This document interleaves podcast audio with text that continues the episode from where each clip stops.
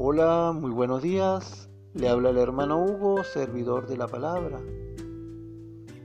Hoy, viernes 5 de junio, quiero compartir con ustedes en ese encuentro a diario con Dios la parábola del grano de mostaza, Mateo 13 del 31 al 32.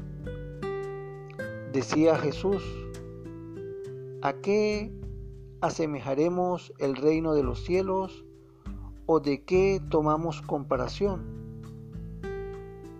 Es semejante al grano de mostaza, que cuando se siembra en la tierra es la más pequeña de todas las semillas, pero una vez sembrado crece y crece y se hace más grande que todas las hortalizas y echa ramas tan grandes que a su sombra pueden abrigarse las aves del cielo. Qué hermosa parábola en donde muchas veces lo más pequeño puede tornarse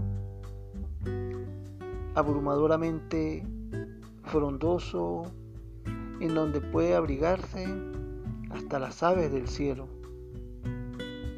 Esa semilla de mostaza que al colocarla sobre la mano apenas se logra ver, pero sembrada y en buenas condiciones se convierte en ese arbusto de gran tamaño, en cuyas frondosas ramas anidan las aves del cielo. De igual forma es el reino de Dios en sus inicios tan insignificante en sus principios, con aquel grupito de pobres e ignorantes pescadores, se convertirá en ese árbol gigantesco, la Iglesia Universal, a cuya sombra se acogerán pueblos y razas de los cinco continentes.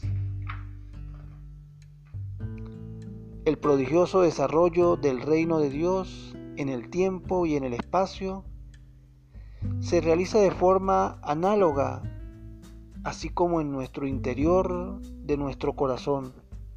Es un crecimiento que va paso a paso, aunque no lo podamos palpar, va creciendo lentamente, pero que con el correr del tiempo, la constancia de nuestra fe y la entrega al Señor, esa pequeña semilla pasa a ser un corpulento árbol de fe, de misericordia y de alegría.